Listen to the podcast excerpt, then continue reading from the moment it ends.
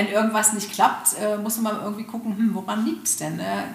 Also wir gehen oftmals so kritisch mit den Pferden um und ähm, liegt es aber vielleicht doch an uns. Ne? Habe ich vielleicht irgendwie blöd gesessen. Welcome everybody zum Pro Horse Talk mit mir, Linda Leckebusch-Stark. Wir kommen zum zweiten Teil mit Silvia Eickler, ehemals Jäckler. Jetzt geht es ja ein bisschen mehr um dich als ehemalige Pferdetrainerin, wie du es damals alles gemacht hast oder auch was heute dir noch bei deinen eigenen Pferden wichtig ist. Die trainierst du ja noch. Mhm. Ähm, oder auch bei Kursen, weil du bist ja Pferdetrainerin privat heutzutage, kann man sagen, Reitlehrerin aktiv und Richterin aktiv. Mhm. Ne? Vielleicht fangen wir einfach mal so rum an. Was macht für dich denn ein gut gerittenes Pferd aus?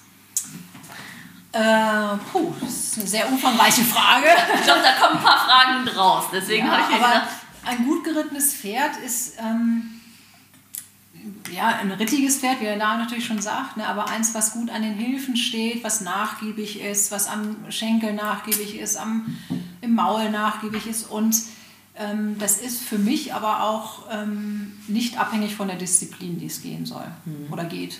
Mhm. Da hast du wahrscheinlich auch äh, viel Erfahrungswert, wie ich gefühlt auch habe, durch, dass wir beides machen. Also ja. diese Allround-Schiene und die Raining-Schiene. Ja. Weil manchmal habe ich das Gefühl, dass die Rainer besser gymnastizieren. Kann man das so sagen? Weißt du, was ich meine? Ja, ich weiß, was du meinst. Und ich glaube, das ist auch so. Hm. Ähm, gut, kann man natürlich nicht pauschalisieren, natürlich. ja, aber ähm, natürlich sind die Manöver auch, vielleicht erfordern auch mehr Gymnastik, ich weiß es nicht. Ähm, aber ja, aber am Ende soll ja, sei es jetzt ein Trailpferd oder natürlich ein Westernreiter, natürlich müssen die auch alle gymnastiziert und an den Hilfen stehen irgendwie. Ne? Mhm. Sonst, sonst könnten sie das ja auch gar nicht, mhm. gar nicht machen, was sie sollen. Ja. Vielleicht kannst du einfach mal so sagen, wenn jetzt zum Beispiel deine, du hast ja so eine sehr hübsche Hunterstute, wie alt ist die mittlerweile? Sie ist schon sieben ah, jetzt genau. Jahr. Mhm. Wenn du sie so reitest, wie, wie sieht so eine Einheit aus bei dir? Einfach so mal vom Aufbau? Ja, also ich gehe relativ lange Schritt, mhm. weil ich auch, also die ist ja recht groß, die ist 1,70 Meter groß und ich habe einfach das Gefühl, dass gerade diese großen Pferde auch einfach ein bisschen länger brauchen, bis so da alles mal anläuft. Also, das war bei ihrer Mutter aber auch schon so.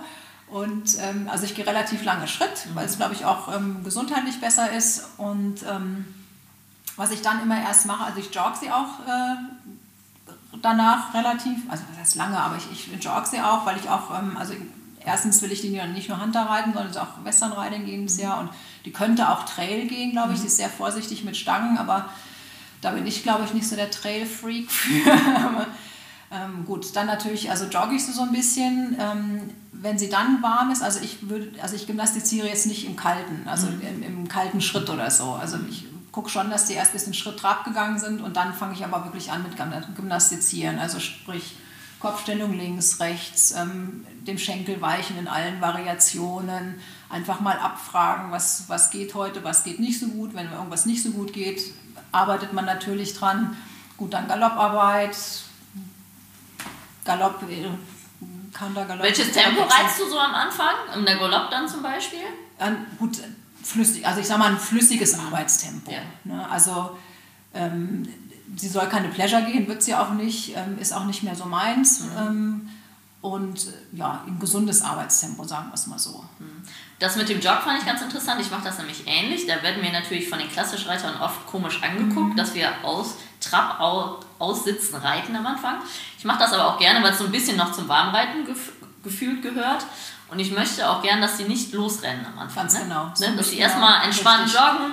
Es gefühlt noch ein bisschen die Schrittphase. Ja. Ne? Und dann so ein bisschen das Pferd durchstellen und biegen. Genau, ja. Mache ich aus dem gleichen Grund auch. Mhm. Ne? Weil ich möchte halt, wenn ich anfange zu traben, dass sie nicht gleich dann äh, im, im, also jetzt im Stechtrab nicht, aber dass sie nicht gleich vorwärts denken auch, ne? sondern dass sie erstmal so ein bisschen genau. im, im Slow. Ja, und das Warmreiten ist natürlich unheimlich wichtig für die Gymnastik, weil wenn wir dann leicht traben zum Beispiel, wollen wir, dass das Pferd den Rahmen erweitert und nicht nur schnellere Schritte macht. Ganz ne? genau, ja. Und deswegen gehe ich manchmal gerne eine Runde um den Hof oder so. Ich mache das auch mit dem Schrittreiten. Mhm. Mittlerweile mache ich ein bisschen Social Media Work in der Zeit. Ich habe WLAN in der Halle.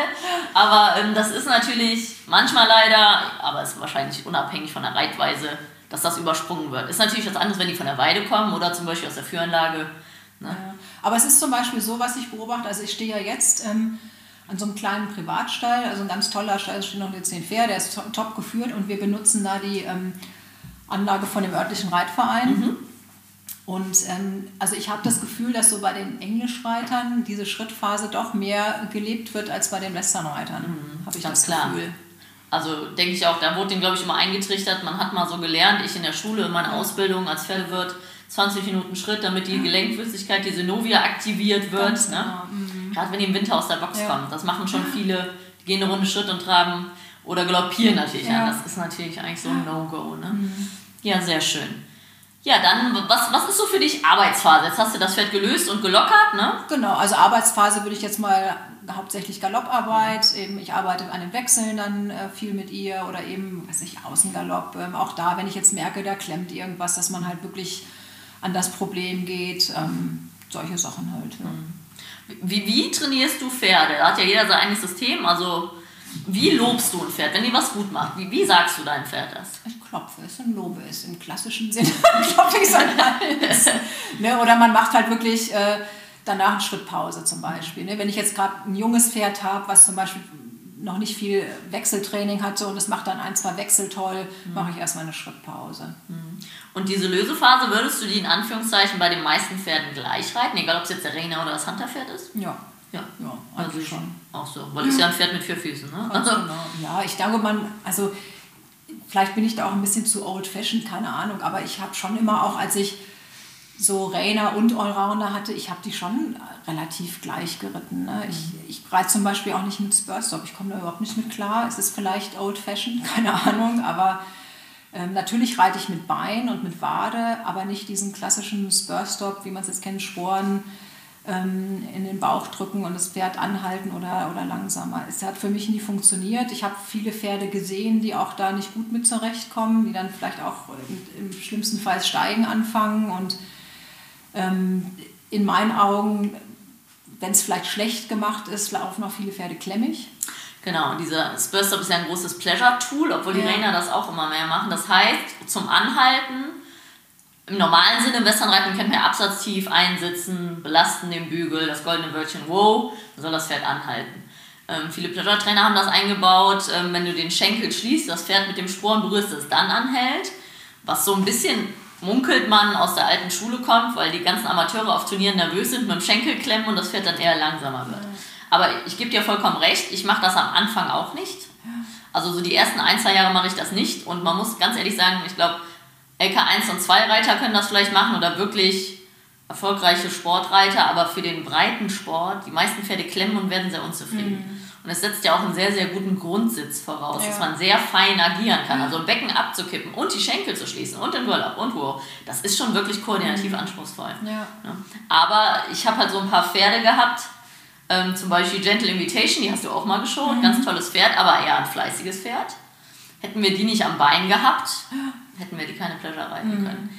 Aber es ist natürlich keine Lösung. Also eigentlich sollte das Pferd ja durchlässig sein.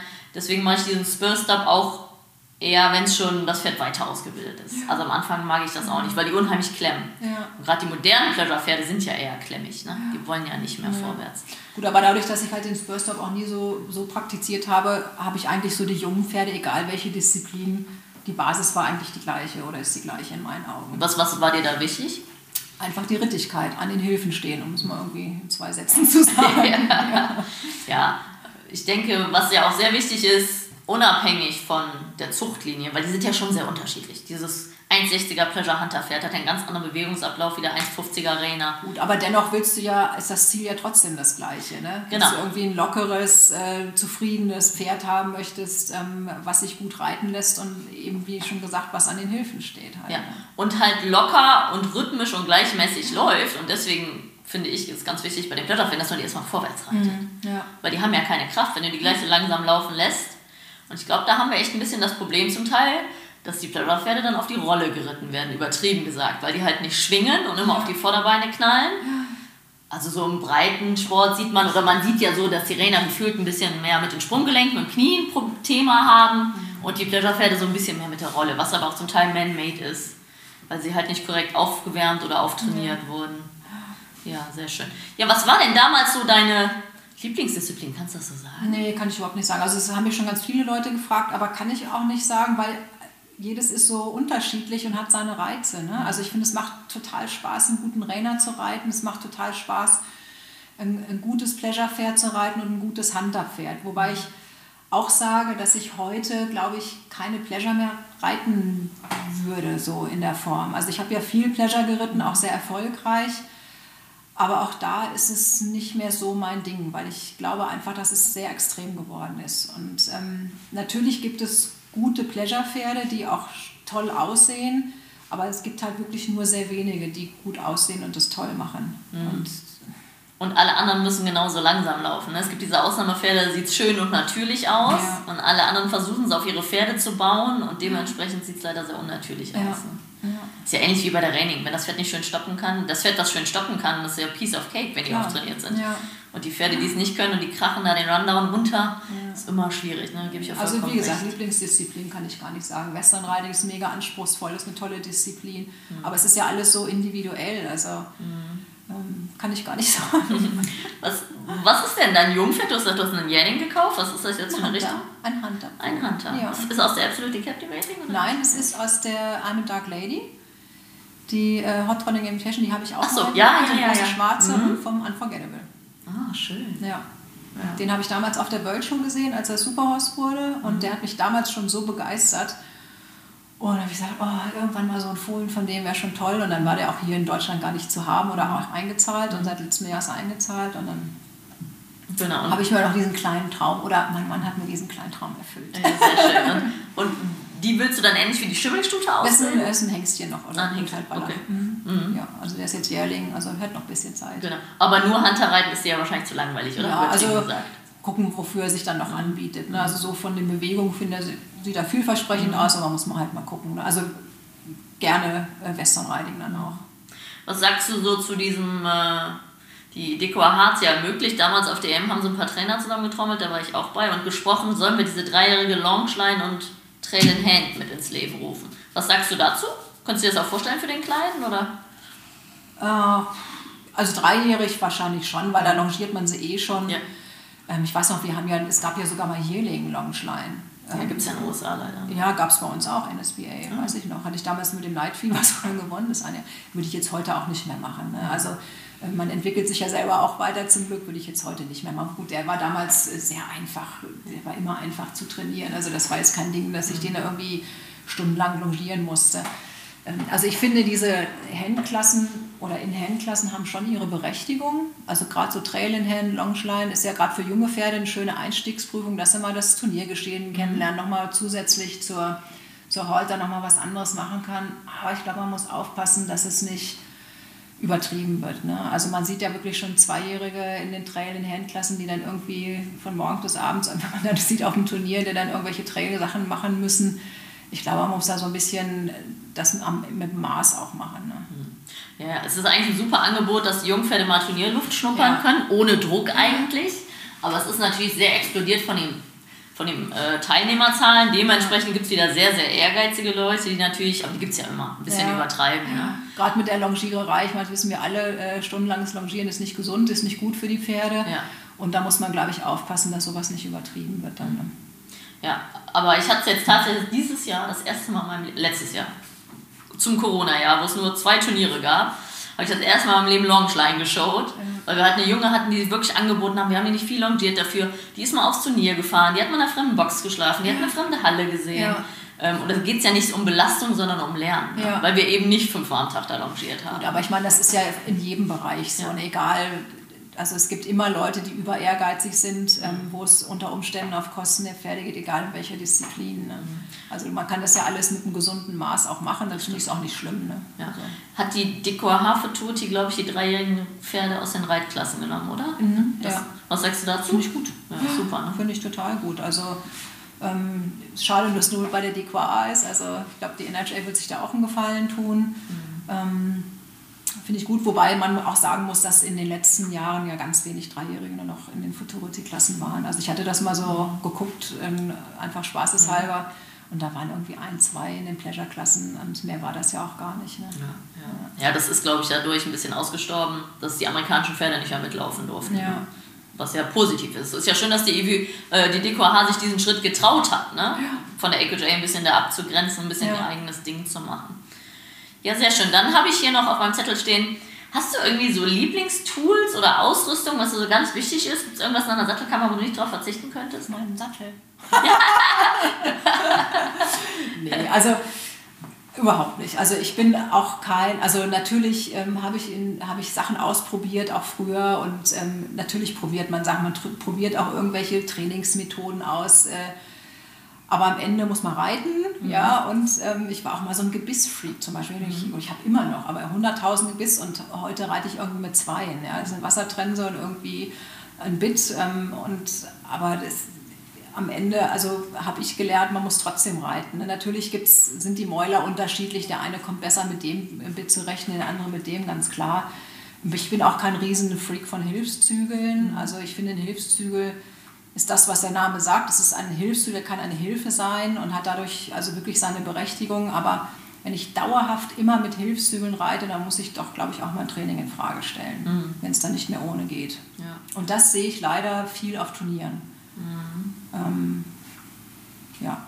Ja, es löst nicht das Problem. Es kann einen Prozess eventuell beschleunigen irgendwie. Genau, aber es also, löst wie gesagt, das hat, hat für, für gewisse Sachen seine Berechtigung. Ne? Mhm. Ne? Gerade vielleicht, wenn man mal anfängt mit Wechseln, dass sich die, vielleicht die Pferde nicht gleich so rausheben, dass man mal einen Martingall reinschnallt oder so. Mhm. Aber ähm, wie gesagt, wenn ich es dauerhaft einsetzen müsste, dann muss ich mein Training, glaube ich, hinterfragen. Das stimmt. Was, was würdest du generell so ein bisschen so rückblickend auf unseren Sport und auch um die oder einfach die Entwicklung der Pferde sagen? Also was für Pferde hast du vor 20 Jahren zu reiten? Was hättest ja, du für heute? Ganz andere, das ist ja ganz klar. Ne? Die Zucht war ja noch nicht so weit und ähm, aber natürlich bin ich auch froh, dass ich manchmal so, ich sage jetzt mal böse ausgedrückte Gurken hatte, ja, aber man muss einfach natürlich auch mehr Training reinstecken und, und äh, sich das erarbeiten. Ich glaube, vieles ist leichter heute durch, einfach durch die Zucht, weil die Pferde viel mehr anbieten, schon viel mehr mitbringen. Ähm, da, da, also das, ich sage ja auch mal, ein Pferd, was jetzt vielleicht nicht so mega talentiert ist, ist ja auch kein schlechteres Pferd. Man muss natürlich mehr Arbeit reinstecken. Ja? Aber es ist ja deswegen nicht unbedingt ein schlechteres Pferd. Ne? Ähm, also die Pferde haben sich natürlich äh, geändert, dadurch aber auch die Reiterei. Ähm, was ich so ein bisschen feststelle in ist so, dass ähm, es gibt ja sehr viele Trainer heutzutage, auch sehr viele Jungtrainer. Und was ich ein bisschen vermisse, ist, dass, dass diese Jungtrainer vielleicht auch gar nie so eine, so eine Ausbildung hatten. Also nicht Ausbildung im Sinne von einer Berufsausbildung, sondern dass man mal irgendwie ein paar Jahre mal mit einem Trainer arbeitet. Mhm. Ne, also es gibt ja viele, die aus dem Youth-Alter dann Trainer werden. Mhm. Ja, die waren vielleicht erfolgreich mit ihrem Pferd oder haben vielleicht auch nochmal irgendwo ein Praktikum gemacht und ähm, das war es dann aber. Und ich glaube, diese Basis, die fehlt dann da einfach. Dass man wirklich mal äh, einen ganzen Ausbildungsprozess über ein paar Jahre miterlebt und dann auch nicht nur von einem Pferd, sondern von mehreren Pferden. Ja. Also ich weiß ich habe fünf Jahre für, als Co-Trainer gearbeitet, bevor ich mich überhaupt so reif gefühlt habe, das mal so eigenverantwortlich zu machen. Und ich, das, glaube ich, fehlt so manchen wenn ich das so sehe. Das ist auch das, was ich allen empfehle. Nach der Lehre oder ähnlichem mal ein Jahr für einen guten Trainer arbeiten. Und nicht zwei Wochen und auch nicht vier Wochen. Aber wirklich mal sich einen suchen. Natürlich verdient man in dem momentan kein Geld, aber es ist ja ein Investment in die eigene Total, Zukunft und ja. Ausbildung. Und aber dann, wenn du sagst, nach der Ausbildung, dann haben die ja schon mal drei Jahre Ausbildung gemacht. Ja. Das ist ja schon mal was. Ja, das, das, das, haben ja viele noch nicht einmal. Ne? Ja. Weil das ist so, gerade wenn du dir deinen eigenen Kundenstamm aufbaust, dann kannst du ja nicht sagen, so, ich gehe jetzt mal ein halbes Jahr nach USA Eben, oder so. Ja. Und dann kommt man nicht mehr weg. Nein. Und äh, man lernt ja wirklich, ich war auch viel in den USA zum Trainieren, ich habe auch viel von den Trainern gelernt, aber ich habe auch wirklich viel von den Pferden gelernt. Natürlich. Was man da für Pferde mhm. reiten kann, die gibt es ja. ja. hier gar nicht. Ja. Mal dieses Optimum, lyrischen Longtrot zu fühlen oder dieser fliegende Wechsel, den ja. du nicht merkst. Ne? Und das ist schon äh, unbezahlbar und das ist echt ein Investment in die eigene Zukunft. Und äh, oft kann man ja umsonst wohnen und essen. Ja. Und das hat mir immer gereicht. Also ja, und wie gesagt, auch einfach mal so einen ganzen Ausbildungsprozess von zwei oder dreijährig, je nachdem, wann, wann die angefangen werden, bis zum fertigen Turnierpferd mal mitzuerleben. Mhm. Und dann nicht nur von einem Pferd, sondern wirklich mal von mehreren Pferden. Ne? Mhm. Das finde ich schon extrem wichtig, auch diese ganze Basis mal zu haben, das ganze Wissen. Und das lernt man halt nicht in einem Praktikum oder weil ich vielleicht ein erfolgreicher Jugendlicher oder, oder Non-Pro war. Genau, mit ein oder zwei Pferden, weil jedes Pferd ist ja anders. Ja. Ne? Ja. Was bei dem einen super funktioniert hat, geht bei dem anderen vielleicht total schief. Ganz genau. Und ich denke, das macht auch einen guten Turnierreiter aus, in Anführungszeichen Plan A, B und C zu haben. Ja. Wenn man natürlich viel geschaut hat, wie du auch, dann hat man, dann kann man sofort umswitchen. Okay, ich hatte den Plan, es funktioniert nicht, ich gehe sofort auf den nächsten. Ne? Und das ist natürlich Erfahrung, ist ja bei einem so großer Erfahrungsschatz. Ne? Sehr schön. Ja, dann, genau, das war jetzt auch so meine Frage, den Appell an die Nachwuchstrainer, aber den hatten wir ja quasi damit. Ähm, ja, und vielleicht kann man da noch so zufügen, so was ich viel sehe, auch auf Turnieren, was mir so ein bisschen manchmal auch aufstößt, ist, dass der Respekt vor dem Pferd nicht da ist. Mhm. Weißt du, dass, ähm, äh, dass das ja einfach manchmal auch so respektlos einfach mit den Tieren umgegangen wird. Und das das finde ich ganz schlimm. Ne? Ähm, und das ist man einfach, eigentlich macht man ja so einen Beruf aus einer Leidenschaft heraus oder aus der Liebe zum Pferd. Mhm. Und ähm, was man manchmal oder was ich auch viele, ich sage ja nicht, dass das früher nicht so war, ja.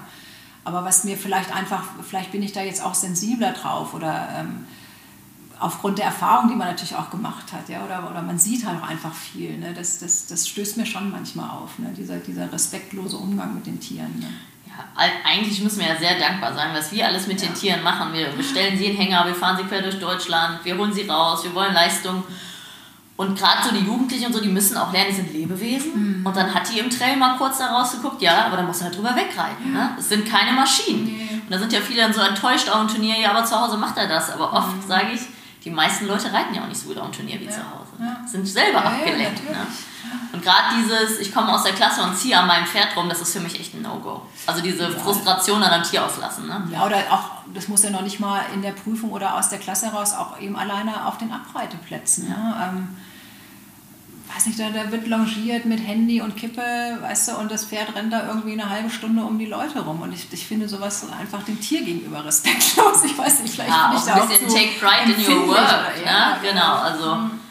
Aber das ist einfach so ein bisschen, glaube ich, wie man dem Tier gegenüber eingestellt ist. Ja, wie du sagst, mit Respekt. Ja. Ne? Entweder man mag Pferde und reitet deswegen und es gibt immer die Fraktion, egal welche Reitweise, es ist ein Sportgerät. Es muss funktionieren. Und ähm, aber das ist wahrscheinlich auch die Frage, wie man damit groß geworden ist. Ob man sich das erarbeiten musste. Ich musste mir das auch erarbeiten. Ich bin die mhm. Tochter von einem Pferdehändler gewesen. Ja. Alle denken immer, ich hatte immer tolle Pferde. Ich hatte immer 3000 Dollar Pferde und die Italienerin, der Sattel hat mehr gekostet. Genau. Ne? Ähm, aber wichtig ist schon, und das ist mir sehr wichtig und dir auch mit deinen, dass es den Pferden gut geht. Ja. Und wenn es ihnen gut geht, machen die einen guten ja. Job. Das ist so. Ne? Wenn du jetzt deinen Jungen, hast du gesagt, also wie würdest du den anreiten, so vom Zeitfenster? Wie würdest du das strukturieren? Du meinst jetzt, wann ich ihn anfange? Ja, genau, oder? wann und wie? Also dadurch, dass er ja auch äh, relativ groß wird, würde ich ihn auch erst dreijährig anfangen. Das hatte ich jetzt mit meiner, mit der anderen Stute auch gemacht. Und dann einfach, ich hatte die auch im ersten Jahr einfach nur so locker, einfach Schritt, Trab, Galopp. Und dann, ja, das würde ich mit dem jetzt genauso machen. Ne? Also irgendwie im, im Frühjahr dreijährig anfangen, ein bisschen locker Schritt, Trab, Galopp und dann vielleicht vierjährig so das erste Mal den vielleicht mitnehmen. Also die, die Stute hatte ich auch zweijährig mal zum Häutern und so. Mhm. Ähm, das finde ich auch ganz gut, weil dann sehen, sehen sie schon mal ja, was. Keine ja. Ahnung, wie der Kleine jetzt sich entwickelt. Vielleicht ja. würde ich das auch mal machen, einfach nur so just for fun. Ja. Aber so vom Reiten her würde ich das, glaube ich, also genau. würde ich das so machen. Weil es gibt ja in jeder Reitweise Leute, die reiten schon zweijährig an. Ich bin auch das Team dreijährig im Frühjahr anreiten. Und dann gebe ich ihnen gerne sogar nochmal eine Pause, weil du merkst, sie entwickeln sich körperlich noch. Und dann so ab Herbst, dreijährig, geht es dann los mit dem Training Richtung Turniersaison. Gut, ich habe das früher auch gemacht, muss ich auch sagen. Ich habe die auch, auch, dann hatte ich ja eigene Training-Pferde, die habe ich auch zweijährig angefangen. Ich würde es heute nicht mehr machen. Mhm. Ähm, man lernt ja, was heißt man lernt dazu, es ist halt eine Einstellungssache. Ja, also ja auch wie man es gewohnt ist, das war ja früher normal, oder? Oder ja, ist auch heute noch normal? Bei den Trainern glaube ja, ich schon. Und, ähm, aber ich, ich denke immer, dass für was, ja, also ich, ich sage mal, in den USA gibt es irgendwie eine Raining Futurity für Dreijährige, so, da kannst du, gewinnt, glaube ich, der erste dieses Jahr, oder letztes Jahr waren, glaube ich, 250.000 Dollar. Da kann man ja noch irgendwie sagen, okay, ähm, ich habe da die Chance, dieses viele Geld zu gewinnen, deswegen gucke ich, dass ich äh, Deswegen fange ich meine Pferde schon ganz früh an, weil ich halt erhoffe, mir diesen Topf zu gewinnen. Aber bei uns in Deutschland, ich meine, was kriegst du denn da? Was kannst du denn da gewinnen mit einem dreijährigen Pferd? Ein paar Kröten. Also das ist ja den ganzen Aufwand nicht wert. Ja, das stimmt. Und äh, also das, das passt für mich von der Relation einfach nicht. Und dann sage ich, oh mein Gott, also dann halt dreijährig nicht, dann es reicht doch, wenn sie vierjährig laufen. Genau, man will ja eigentlich, dass sie jedes Jahr besser werden. Vierjährig ist ja eigentlich auch nur Gewöhnungsphase. Ne? Turnier, Zirkus kennenlernen, brav am Turnier sein. Aber man kann ja vierjährig Hunter geht noch, wenn die talentiert sind, würde ja, ich sagen, gut. Aber jetzt Trailer oder Western Riding kannst du nicht competitive da. Also in Deutschland, in Amerika vielleicht, wenn du das zwei Jahre anreitest und zwei Jahre durchreitest. Ja. Aber ähm, eigentlich ist ja schön raus, wenn die nach hinten hin immer besser werden und immer eine Disziplin ja. mehr zukriegen. Genau, ne? In Anführungszeichen für die Allrounder. Ja, was hat denn, seit wann bist du Richter? Du hast den Richter gemacht? Seit 2004. Mhm. Du bist AQHA, DQH und NSBA-Richter, richtig? Äh, NSBA nicht mehr. Okay. Ähm, ich bin APHA und AQHA, also DQA auch nicht. Also außer, ich weiß gar nicht, wie das ist bei der DQA, ob du automatisch, wenn du AQHA-Richter bist, auch DQA-Richter. Ich glaube, das ist okay. so, ich weiß auch nicht. Also Paint und Quarter schon. Genau, ich hatte NHA hatte ich auch bis mhm. vor äh, vier Jahren, aber ich hatte auch irgendwie nie große Aufträge für NHA-Turniere, weil irgendwie bin ich halt irgendwie Quarter aus, also AQHA.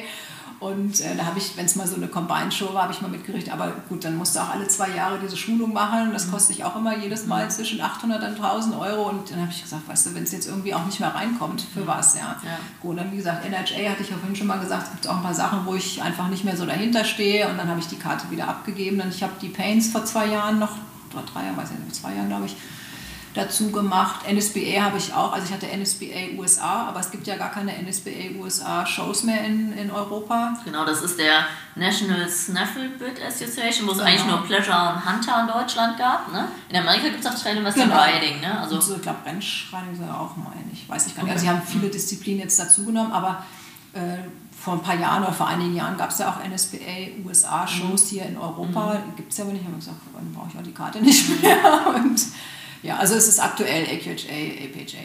Was hat das so von deinem Blickwinkel verändert für dich als Turnierreiter? Kannst du das sagen, diese Richterausbildung?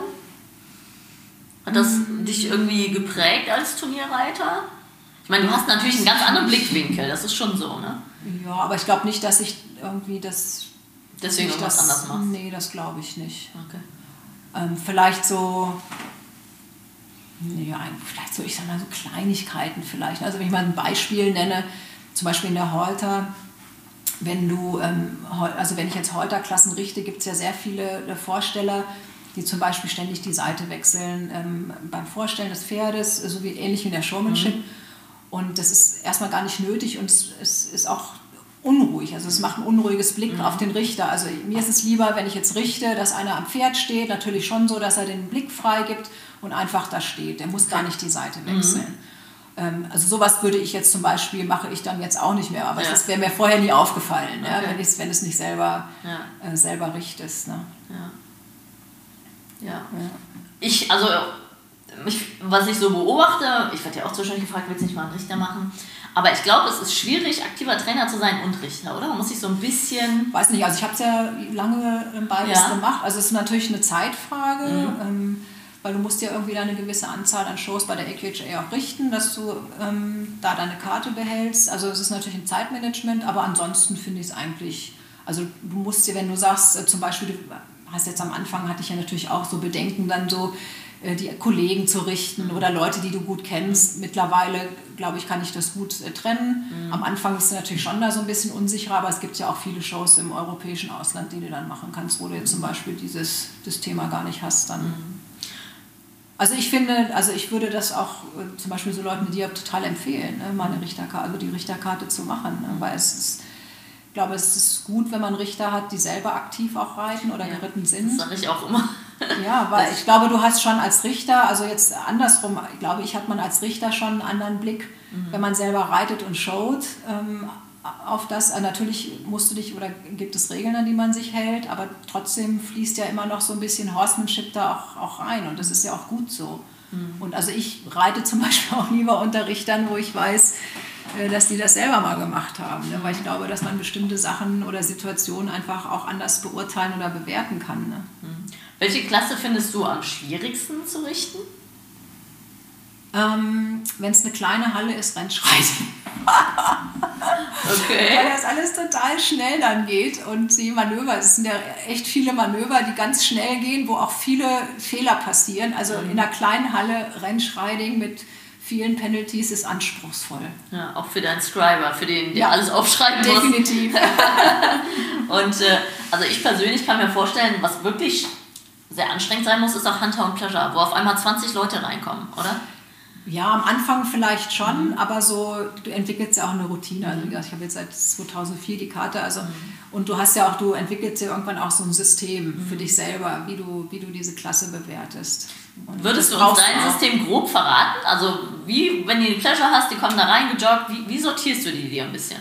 Ja gut, sag mal, also zum einen äh, sagt man ja auch immer, ein erster Eindruck ist entscheidend. Natürlich kann der sich auch auf jeden Fall ändern im Ja. Laufe der Prüfung. Ne? Aber das ist vielleicht auch sowas, ähm, was man so mal mitgeben kann. Also erstmal schon einen guten Eindruck machen, wenn man reinreitet. Das ist natürlich in jeder Klasse, ne? Ja. Da kann sich auch keiner von frei machen, ob man jemanden sympathisch oder unsympathisch findet, Ganz ob man genau. da Ja, man, ich habe als Kind immer gelernt, wie die Amis so kopfhoch und arrogant aussehen. Dann hieß es auf dem, von den anderen Leuten, das sieht arrogant aus, aber in echt sieht es selbstsicher aus. Und wenn es selbstsicher aus, bin ich, wenn ich geübt habe. Ja. Und das vermittelt dem Richter so ein bisschen hier, so nach dem Motto, hey, guck mal her, anstatt, oh Gott, bitte guck mich nicht an. Ne?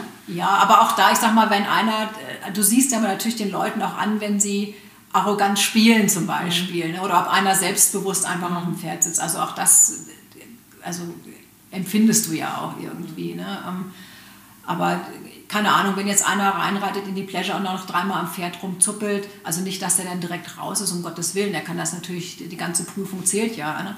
Aber äh, generell kategorisi kategorisiere ich dann schon mal so in drei Gruppen, wo ich sage, okay, das ist nur mal eine Top-Gruppe, Mittel und vielleicht die schwächsten Reiter in der Gruppe. Bei der ersten Gangart in der Halle in Anführungszeichen. Genau, aber das, du, manchmal, also ich beschreibe mir das natürlich alles auf und das geht manchmal, geht's kreuz und quer. Ne? Okay. Also das ist wirklich, ähm, aber so, dass ich mir erstmal meine Gruppen aus, einteile und dann natürlich kann der aus der Top-Gruppe auch runterrutschen in die letzte Gruppe, wenn er vielleicht falsch angaloppiert oder dann lange im Außengalopp reitet oder so.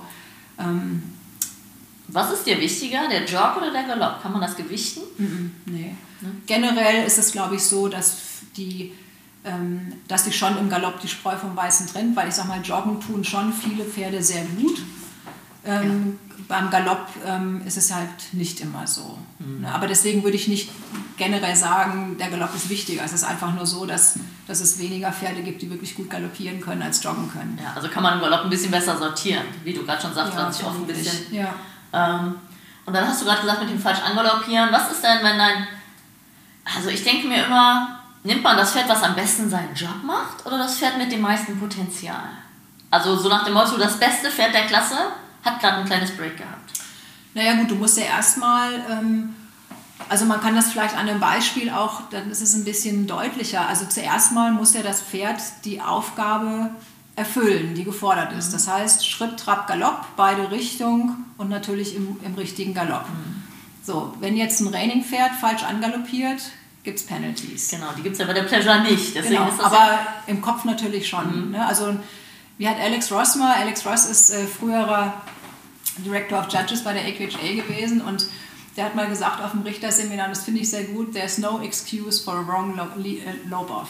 Also falsches Angaloppieren ist einfach ein Reiterfehler. Und ich glaube, das ist auch so. ja, ich meine jetzt so zum Beispiel im Galopp ein kleines Break und wieder richtig angaloppiert. Naja, ein Break ist auch ein Break. Ne? Ja, Gefordert ist die ein Penalty Gangart, gefühlt. gefordert ist die Gangart Galopp und ein Break ist im Trail ist ein Break, ein Penalty, im, im Reining ist ein Break. Also natürlich ähm, Er du's ganz nach entsprechend- hinten, kann man sagen.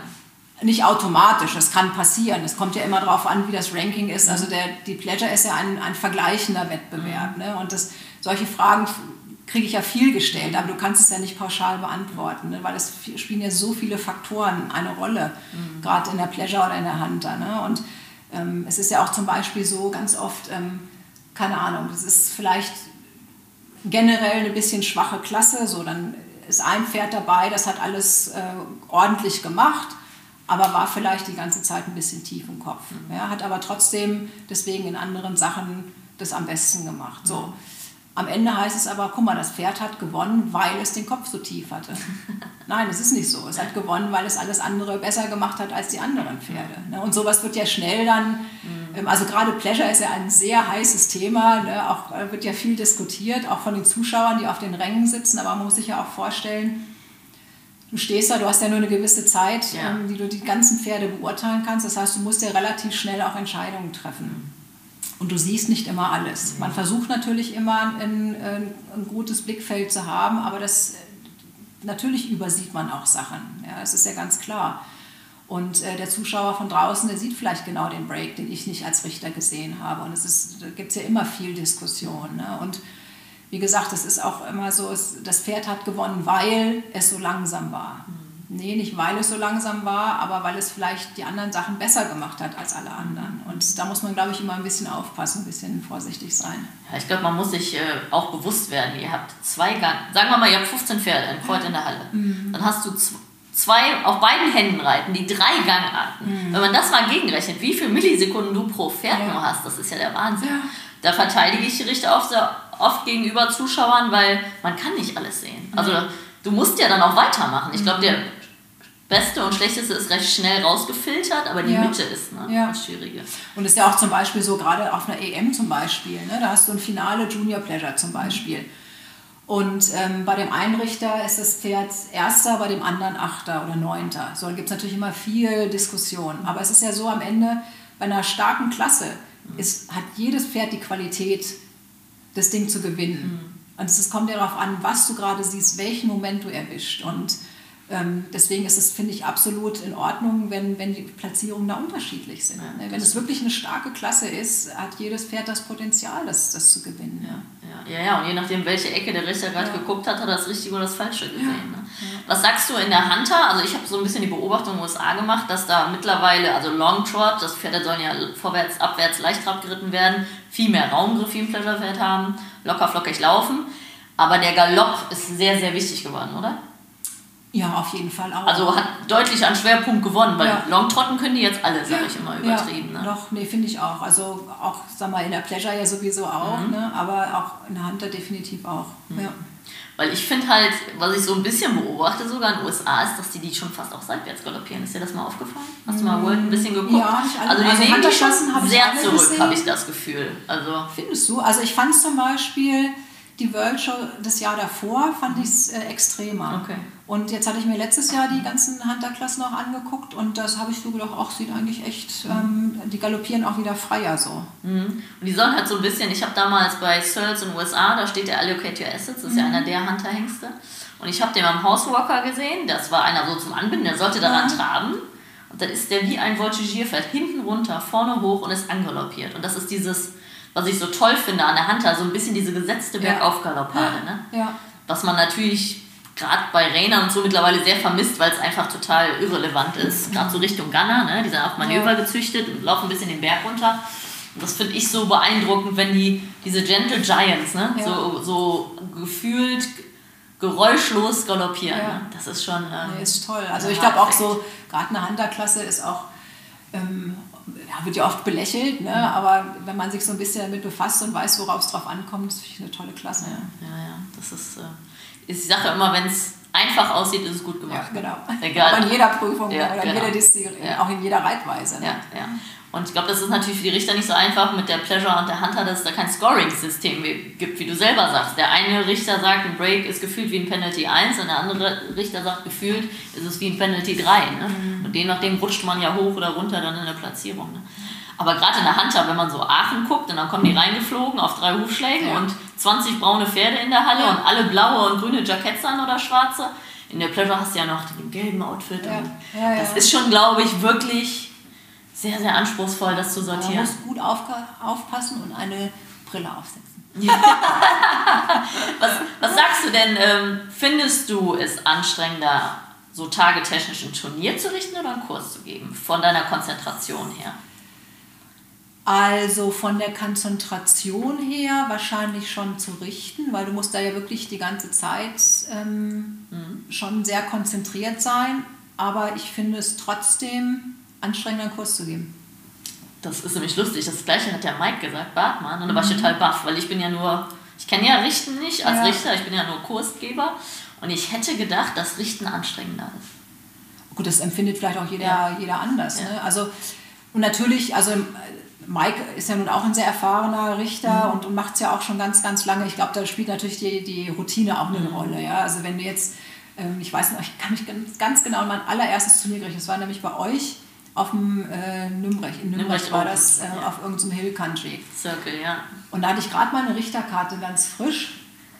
Und ähm, da hatte Eva mich angerufen und sagte, ich hast du Lust, das zu richten. Und da waren alle Prüfungen an einem Tag, nur Reining und Kauhaus war an dem zweiten, dem Sonntag.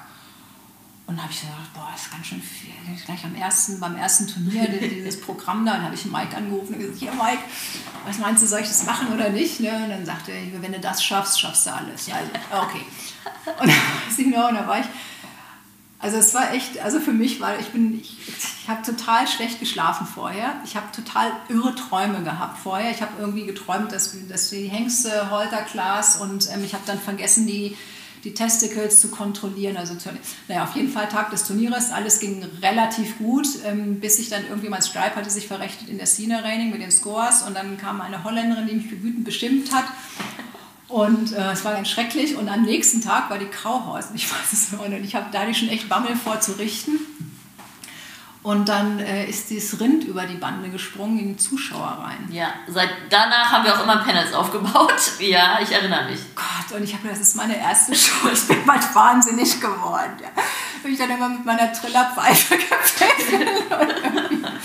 naja, das war mein erstes Turnier. Ähm, aber das war jetzt war, war mal ein bisschen abgeschweift. Ähm, Achso, wegen äh, Kurse und, äh, genau. und Also, was ich sagen wollte, also da hat mich das natürlich sehr angestrengt mit dem mhm. Richten. Ähm, also natürlich muss man heute konzentrieren, aber die Routine ist natürlich eine andere. Deswegen bei einem Kurs muss man sich auch immer ähm, sehr auf die, die Pferd-Reiter-Kombination natürlich einstellen. Und es ist ja so, ich weiß nicht, wie das bei deinen Kursen ist, aber ähm, der Level ist ja schon sehr unterschiedlich. Also ähm, du hast Turnierreiter, du hast teilweise Reitanfänger und du musst dich ja auch innerhalb kürzester Zeit schnell auf die Leute und auf die Pferde einstellen. Du musst dir irgendwie für die zwei Tage für jeden auch ein Programm ausdenken. Du machst ja nicht mit allen das Gleiche und das finde ich schon anspruchsvoll. Ne? Mhm. Weil du einfach, glaube ich, natürlich hat man eine Routine, wie man einen Kurs aufbaut und du hast ja ist ja auch im Laufe der Zeit hast du einen relativ schnellen Blick für Pferdreiter, ähm, dass man die so ein bisschen einordnen kann und so. Aber dennoch musst du dir ja schon erstmal einen Plan machen für die zwei Tage. Okay, wie kann ich der Pferd-Reit-Kombination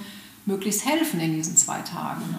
Das hatte der Mike auch gesagt, beim Richten macht ihr einen Haken dran, in genau. Anführungszeichen. Natürlich ja. kann euch da mal irgendwer was fragen, aber ja. wenn ihr das geäußert habt und das steht da am Scoresheet, genau. dann habt ihr auch ja das abgehandelt im ja. positiven Sinne ne? und könnt wieder offen für das Nein, Neue es, sein. Es, es, ist halt eine andere ähm, Aufgabe. Ne? Also mhm. du musst natürlich sehr schnell Entscheidungen treffen, mhm. ähm, sehr viele Entscheidungen treffen mhm. und du darfst ja auch, hast ja keine Zeit, da irgendwie lange drüber nachzudenken und, und zu zaudern irgendwie. Ja, ne? das stimmt, das stimmt. Ähm, Vielleicht kannst du mal, ich, ich bin ja mittlerweile sehr viel auf EVU-Turnieren unterwegs, weil ich mhm. alle Rassen mitnehmen kann.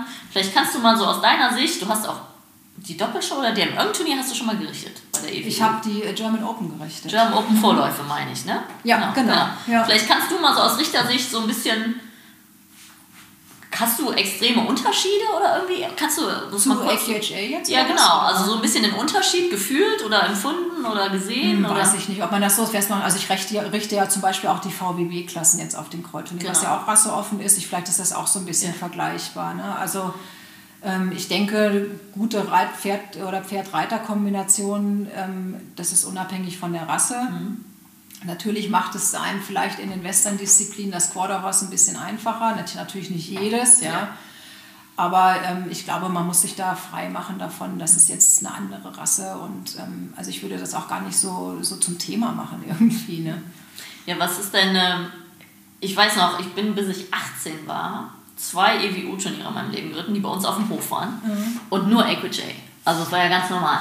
Und das hat sich ja total gedreht. Also ja. Also früher war die Quarter-Szene riesig und die EWU gefühlt mini. Mhm. Und das hat sich total gedreht. Kannst weiß nicht, also früher war das ja auch, also ich weiß, ich war, bin ja auch ganz, ganz lange EWU geritten, aber da war das auch immer äh, an einem Wochenende. AQHA oder DQA und EWU-Turniere, das war ja, wie gesagt, alles an einem Wochenende. Da war das ja so, also nicht combined, aber äh, die waren ja zusammen und ähm, warum das so ist, weiß ich ehrlich gesagt nicht. Ne? Also ich glaube, die, die EWU macht schon ihren Job gut. Ne? Die haben auch ähm, mit diesen Leistungsklassen und ähm, Gut, es ist, glaube ich, auch von den Kosten, meine ich, auch so günstiger. Ja, ist ne? schon eine Ecke günstiger von Startgebühren. Ja, und kann haben halt viele regionale Turniere. Genau, das, Das fehlt natürlich bei der AQHA, dass, dass die Leute ja schon oft äh, weiter fahren müssen oder so Tagesturniere gibt es ja auch gar nicht Mhm. mehr, leider. Ähm, ich glaube, das macht es schon attraktiv auch für die EWU. Ne? Das stimmt, so für die Einsteiger, ne? Ja. da brauchst du, glaube ich, LK5 Ja. noch nicht mehr Mitglied sein. Ja. Was ich sehr schön finde, sind die Jungpferdeklassen.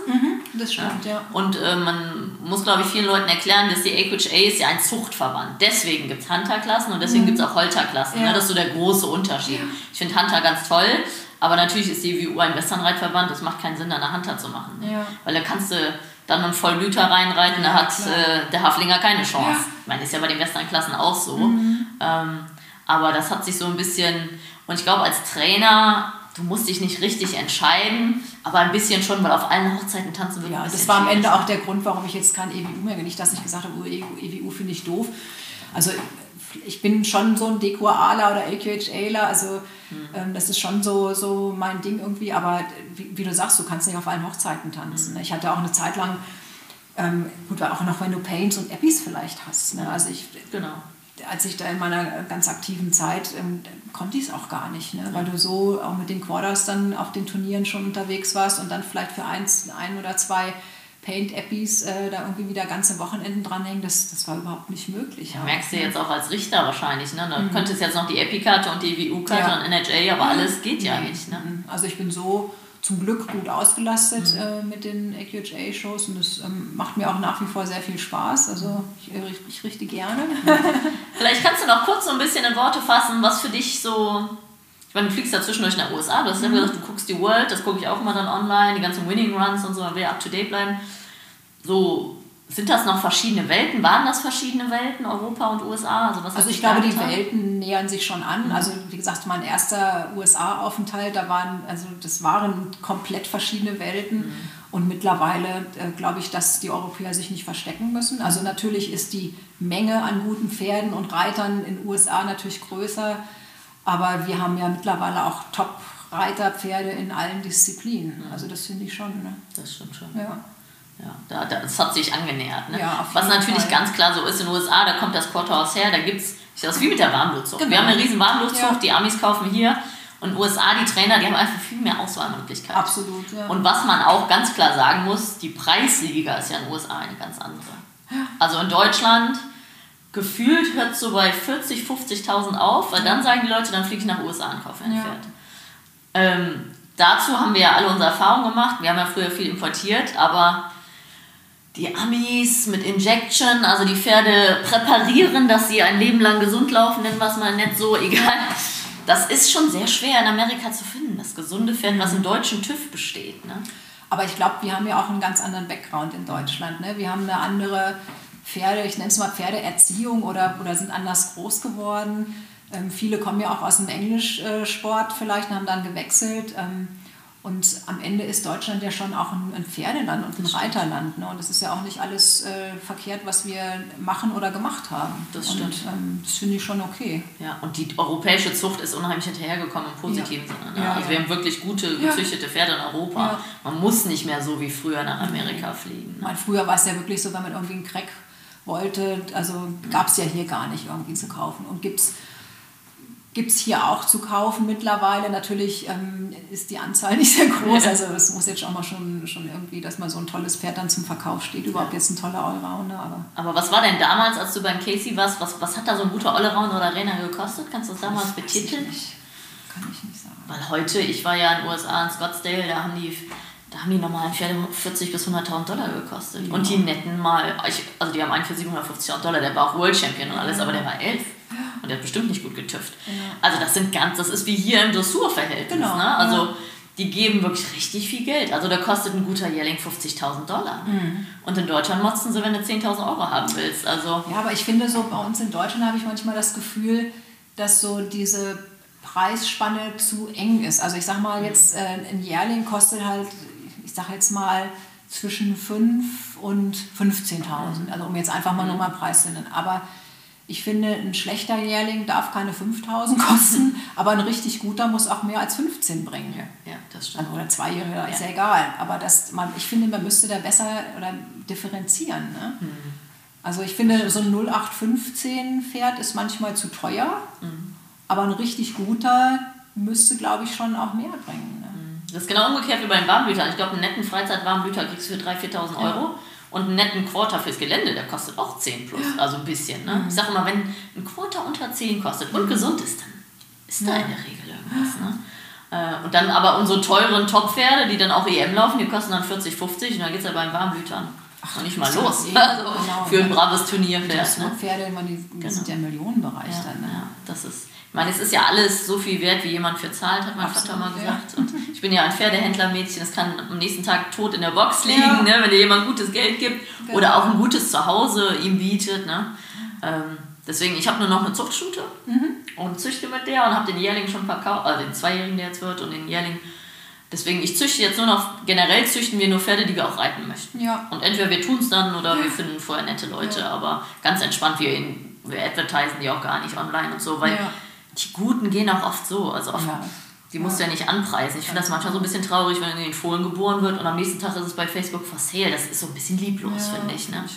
Weil man macht das ja in der Regel kannst nicht so kalkulieren, dass du mit Geld verdienst. Manche Leute machen das ja, die kaufen sich ein Pferd und rechnen dann, es geht zwei Jahre an Training und ist dann Top 10 mhm. DM und dann kann ich so das und das verkaufen. Nee, das ist immer schwierig. Nicht genau. mit den heutigen Röntgengeräten ist das genau, ja nicht wirklich... Mal das. Ich meine auch allein, wenn du jetzt einmal wirklich einstellen und Training und alles ja. da hochrechnest, das ist ja eine Milchmädchenrechnung. Ja.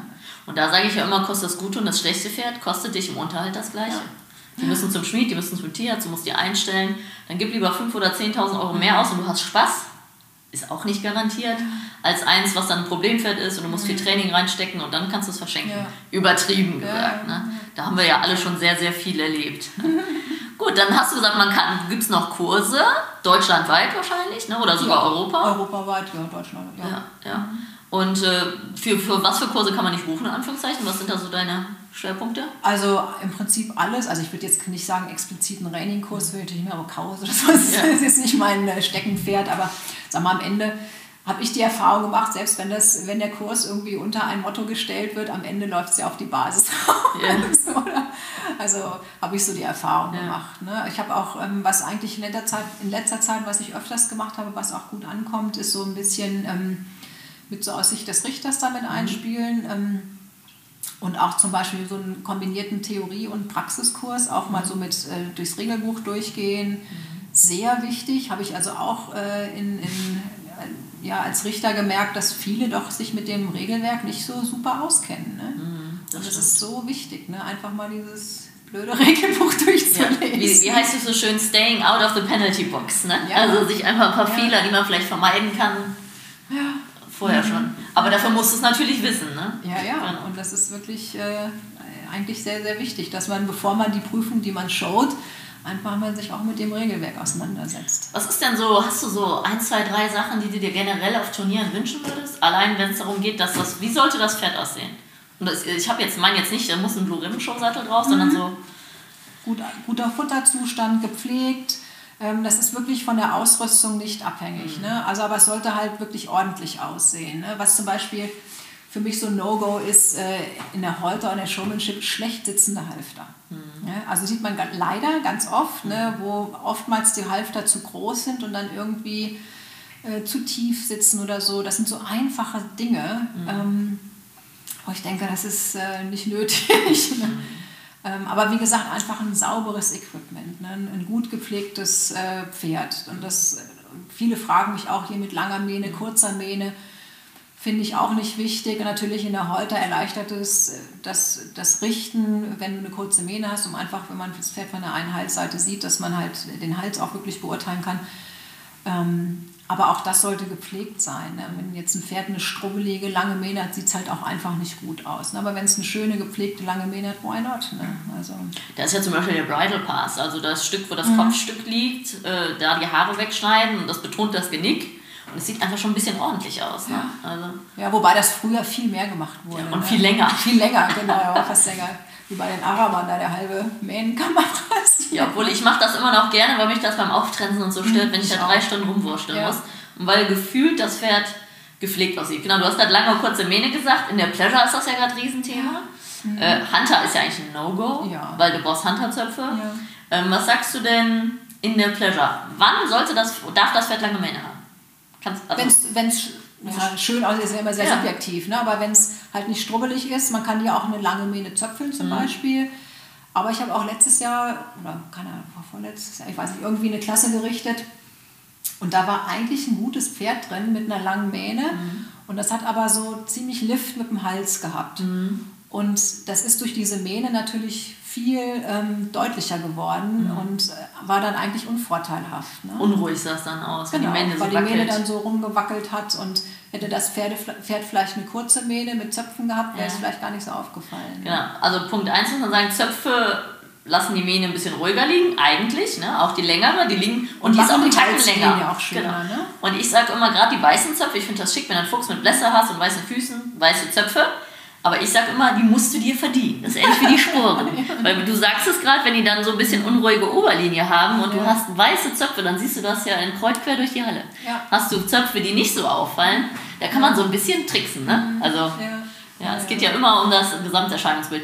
Und lange Mähne finde ich halt auch, wenn die wirklich schön ist. Ja. Ne? Also und kurz sieht dann einfach sehr ordentlich aus, weil so eine halblange Mähne. Aus, nee, halblang genau, das finde ich dann sieht gefühlt wie ein Ranch Riding Pferd aus. Also ich liebe Ranch Riding Pferde, aber das sieht so oft sehen auch gerade so die Pleasure-Pferde so ein bisschen eleganter und hochbeiniger aus, finde ich. Ne? Aber wie gesagt, wenn es eine schöne Mähne ist, sieht es auch cool aus. Dann so äh, dresstechnisch, den Reiter, hast du da ein paar No-Gos oder ähm, Tipps? Ja, Hut ne, ist ja auch immer ein Thema. Also gut geschäbter Hut sollte eigentlich ähm, selbstverständlich sein. Heutzutage mhm. sieht man manchmal auch noch so nicht gut geschäbte Hüte. Mhm. Ähm, und auch dann vielleicht auch den Hut zur Jahreszeit anpassen. Also sprich... Äh, irgendwie bei kaltem Frühjahrswetter ähm, vielleicht kein Strohhut, mhm. sondern dann doch eher ein Filzhut. Ähm, Im Sommer ist Strohhut total okay, würde ich vielleicht aber nicht für Horsemanship empfehlen mhm. auch.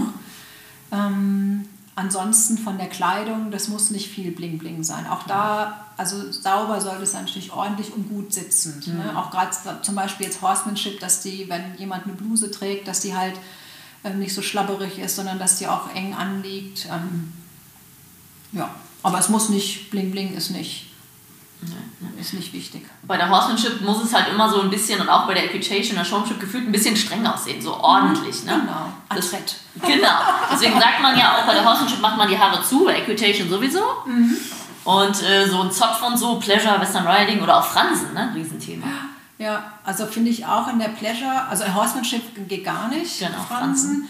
Pleasure muss man, glaube ich, auch gucken. Ähm, wie ist das, also wie ist die Bewegung des Pferdes und ist es vielleicht unvorteilhaft, wenn es zu viel rumwackelt? Ne? Genau, da sind wir wieder beim unruhig aussehen. Ja, genau. Ja. Mhm. ja.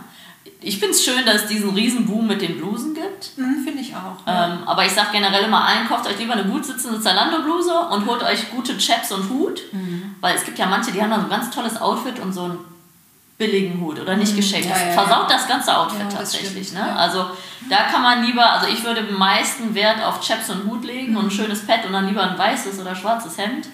Und da bin ich sehr froh über diesen Trend. Das ja, ist total. diese Hemden, die gut sitzen, ne? gerade die Satinhemden, die sehen ein bisschen edel aus. Also, ja, ähm, auch sag mal, es ist ja auch eine Kostenfrage, ne? wenn man wirklich so ein, so ein sehr aufwendiges Glitzeroberteil, ich meine, da, da muss man ja auch schon ein paar Mark hinlegen.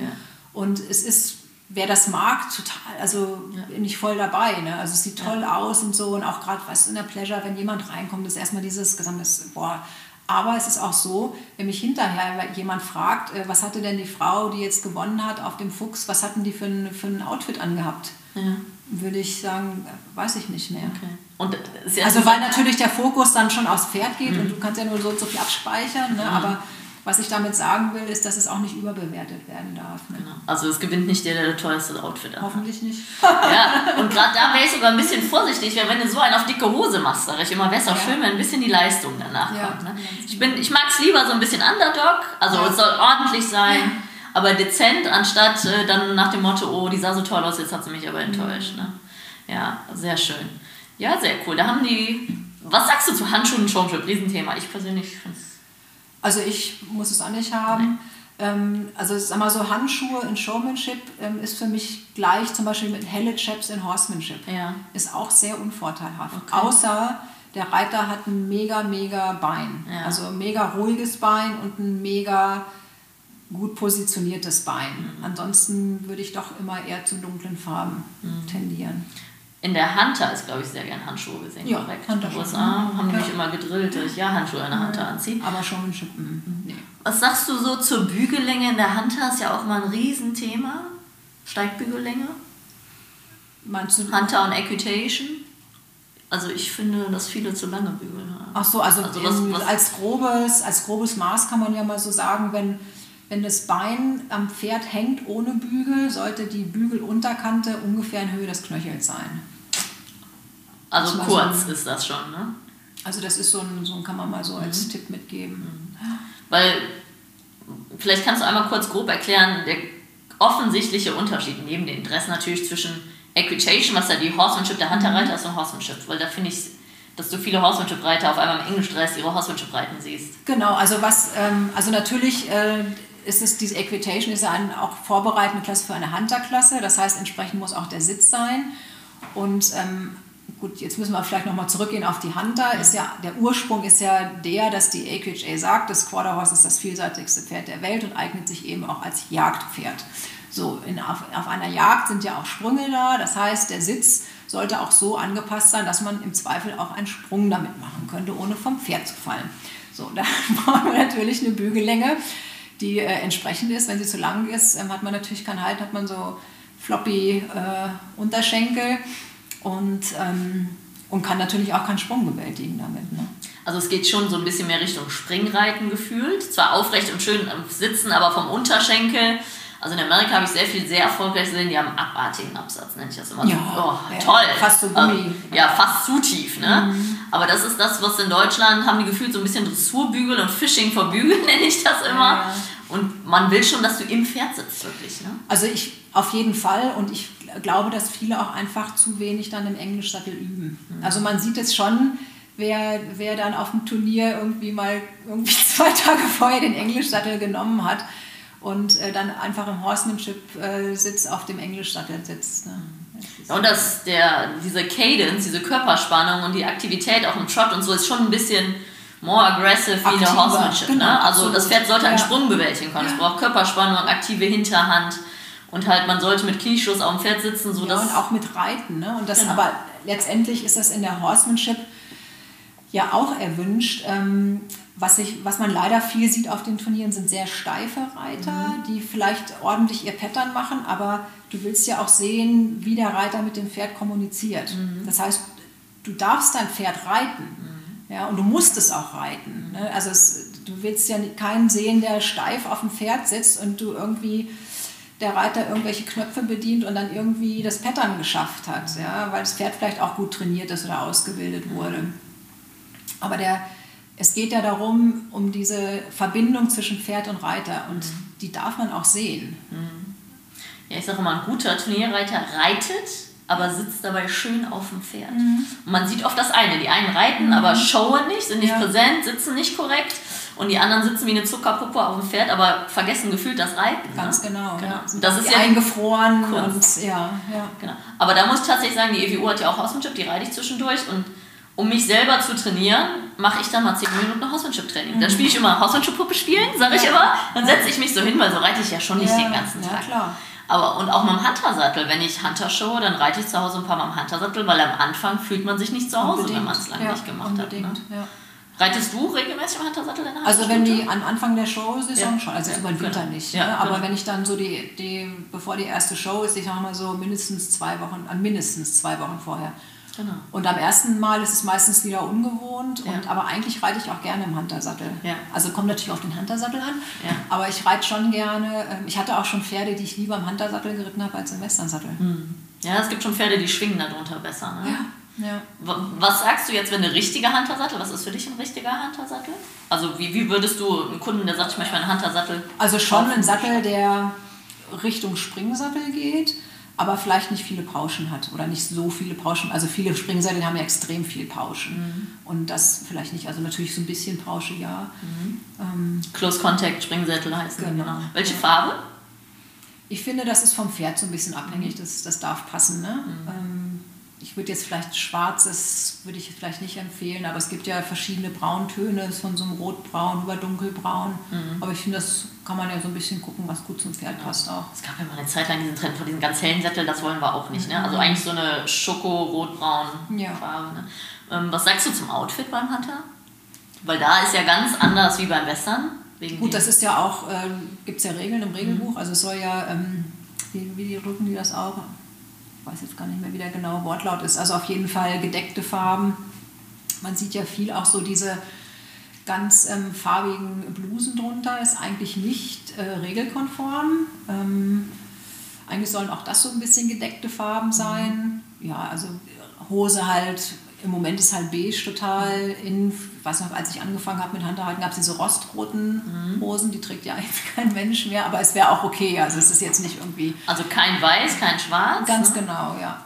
Aber wie gesagt, auch das ist alles da im Regenbuch dann in Hunterjacke, also Jackett, äh, dunkelgrün, dunkelblau, mhm. grau, schwarz. Mhm. Ähm, Wo die Amis gerade so einen Trend haben, dass sie gefühlt wie unsere Englisch Springjacken mit dem Samt mit dem Samt, und so. Ja, ne? genau. Weil eigentlich hieß ja immer keine silbernen Knöpfe, schwarze Knöpfe und kein Samt. Mhm. Und jetzt fangen die Amis gerade den Trend an. Ne? Ja. Und was ja so ein No-Go ist, ist eigentlich in der Hunter Bling Bling. Die wollen kein Bling Bling am Pferd. Ne? Nee. Weder am ja. Collar noch in den Ohren. Was ich ja ganz furchtbar finde, sind diese Haarnetze mit Glitzer drin, auch für Showmanship ja. und Horsemanship. Kauft euch einfach das billige bei DM, was da fünfmal drum wickelt. Ja. Ähm, also soll ja eigentlich so ein cleaner, schlichter Look sein. Mhm. Halt so Jagdstil-mäßig. Genau. Ne? Ja. genau. Ja, ich habe äh, vom. Auch am Pferd zum Beispiel keine ähm, Glitzer-Stirnbänder, ne? Ja, genau. Mhm. genau. Glitzer ist echt so ein No-Go, kann man sagen. Das, was beim Western ja ein bisschen gewünscht ist, je nachdem, außer an der Ranch Riding, ist es bei der Hunter echt so ein No-Go. Ja, was ich überlege gerade, was mir manchmal so auffällt. Also, was ich in Hunter-Klassen oder ich sag mal jetzt auf vielleicht ähm, kleineren Turnieren, was da auffällt, sodass auch oftmals die Haare der Reiter sehr unorganisiert sind. Mhm. Oder der meistens Reiterinnen. ja, da darf man echt, das ist glaube ich ähnlich wie beim Tanzen oder Eiskunstlauf, so richtig Haarspray und anklatschen. Ne? Das sieht oder zwar nicht schön Oder unter die Kappe stopfen. Ne? Also ich genau. stopfe mir immer alles unter die Kappe zum Beispiel. Mhm. Und, ähm, aber da, also sowas also nicht, dass es irgendwo natürlich in die Bewertung einfließt, ne? aber es ist, der Gesamteindruck ist dann halt schon so ein bisschen unordentlich. Ne? Ja, und ich glaube, es geht auch darum, wir machen immer, bevor wir in die Klasse reiten, wir steigen ab, wir machen das Gesicht vom Pferd sauber, wir putzen über das Pferd, wir kämmen einmal den Schweif, wir machen Lipgloss, wir gucken, dass unsere Haare ordentlich sitzen. So ein bisschen der Grundrespekt auch dem Richter mhm. gegenüber. Ne? Der gibt sich Mühe, wir geben uns Mühe, dass man dann nicht mit einem verklebten, dreckigen Pferd und unorganisiert, es ist einfach so, take pride in your work oder in your show und ähm, das finde ich schon sehr wichtig. Und da hast du ja gesagt, da geht es nicht ums Geld. Man kann ein einfarbiges Blanket nehmen, einen normalen Sattel, mhm. aber das Pferd sollte ordentlich aussehen. Ja, ich meine, manchmal ist es ja so, auch so gerade wenn, wenn jetzt vielleicht so Novice-Amateure mal eine Hunterklasse für sich ausprobieren, die sind vielleicht nicht ganz, ähm, äh, wissen vielleicht nicht ganz über das Outfit Bescheid oder so, wobei man es natürlich im Regelbuch nachlesen sollte vorher. Und ähm, da kann man dann aber auch mal Tipps geben am Ende. Da kann man sagen, pass mal auf, das... Äh, ist jetzt äh, vom Outfit her nicht ganz regelkonform. Es hatte jetzt keinen Ein Einfluss auf die Leistung, mhm. aber beim nächsten Mal bitte mhm. halt nicht oder so. Ne? Ja, du hast dann äh, vorhin am Anfang in der ersten Folge kurz noch die Ranch Riding erwähnt. Vielleicht willst du dazu was sagen. Das ist ja eine, eigentlich die jüngste Disziplin, so ein mhm. bisschen, neben Ranch Trail und so kommt Hat ja einen riesen Boom in den USA auch. Ja. Ähm, hat sich entwickelt von der Ranch Pleasure mhm. zum, zur Ranch Riding. Ich weiß noch, als die Ranch Pleasure das ganz neu war in, in Deutschland, äh, da wusste ja auch, also inklusive irgendwie Richter, gar nicht so richtig, worum es da geht. Und da konnte man ja auch wirklich alles an Teilnehmern finden, von äh, Top-Pleasure-Pferden bis zu äh, irgendwelchen schlecht gerittenen Cutting-Pferden. ähm, aber das hat sich ja schon sehr gewandelt. Also ich finde, es ist eine sehr anspruchsvolle Disziplin, wenn es gut geritten ist, mhm. ähnlich wie eine Horsemanship. Es sind ja sehr viele Übergänge, es werden korrekte Übergänge, die, die er verlangt dann die ähm, diese Gangartenverstärkung auch. Also ich finde, es, ist, es wird viel abverlangt. Also das Pferd muss gut trainiert sein, es muss rittig sein, muss die Übergänge beherrschen. Ich finde es eine tolle Disziplin. Es wird ein bisschen flüssig vorwärts geritten. Ja, so ein bisschen immer, sage ich, so ein bisschen im Kauer-Style, ne? so ein bisschen Arbeitsreitweise. Und eigentlich ist das ja so der Kern unserer Reitweise. Warum man Western reitet? Das Pferd lenkt gut, das Pferd lässt sich gut anhalten. Ich finde das Schöne an der Ranch Riding, dass die Pferde so natürlich vorwärts laufen und ähm, um so ganz groß im Sport mitzureiten, Was für eine Art Pferd braucht man deiner Meinung nach? Ähm, also, also ganz also als in den Anfängen war es ja wirklich so ein bisschen Hilly-Billy-mäßig. Ne? Dann hat man eine Zeit lang hat man sehr viele Raining-Pferde gesehen, die da auch äh, also die sehr erfolgreich waren. Jetzt auf dem letzten Richterseminar, das fand ich ganz interessant, äh, sagte die Patty Carter, das ist ja die Director of Judges äh, bei der AQHA, dass man schon Pferde sehen möchte, die wirklich auch dem Renntyp entsprechen. Mhm. Ähm, Raining-Pferde sind ja auch oftmals sehr, vielleicht, also wie soll ich es jetzt pauschal ausdrücken, sehr athletische Pferde natürlich. Ähm, es dürfen aber auch ruhig Rennpferde im Stocktype damit machen. Also ein bisschen kräftiger. Genau. Mhm. Also es soll schon diese, ähm, dieses Ranch-Life soll schon auch gelebt werden und darf gelebt werden. Und so haben wir das, so haben wir das verstanden oder so hat, hat sie es rübergebracht. Da fand ich eigentlich ganz interessant. Und sie wollen so ein bisschen, also bergauf wäre übertrieben, aber die dürfen den Kopf was höher tragen, mhm. die sollen auf gar keinen Fall hinter der Senkrechten laufen, genau. was auch ein No-Go in der Hunter ist ja. zwischendurch. Ne? Ähm, Pleasure. Ja, eigentlich fast überall. Ja. Ähm, aber ähm, man will halt dieses willingly guided, ne? Mhm. reaktiv, es hält gut an, es stoppt, es dreht und, aber dafür braucht man halt schon so ein bisschen diesen Arbeits-Cowhouse-Raining-Typ, weil der Plötterfett das halt, hält halt nicht so knackig an und dreht auch nicht so athletisch. Ne? Genau. Das geht schon in gewissem Maße. Oder das Hunterpferd wäre auch zu groß, um mal schnell einen Rollback zu springen. Ja. Ne?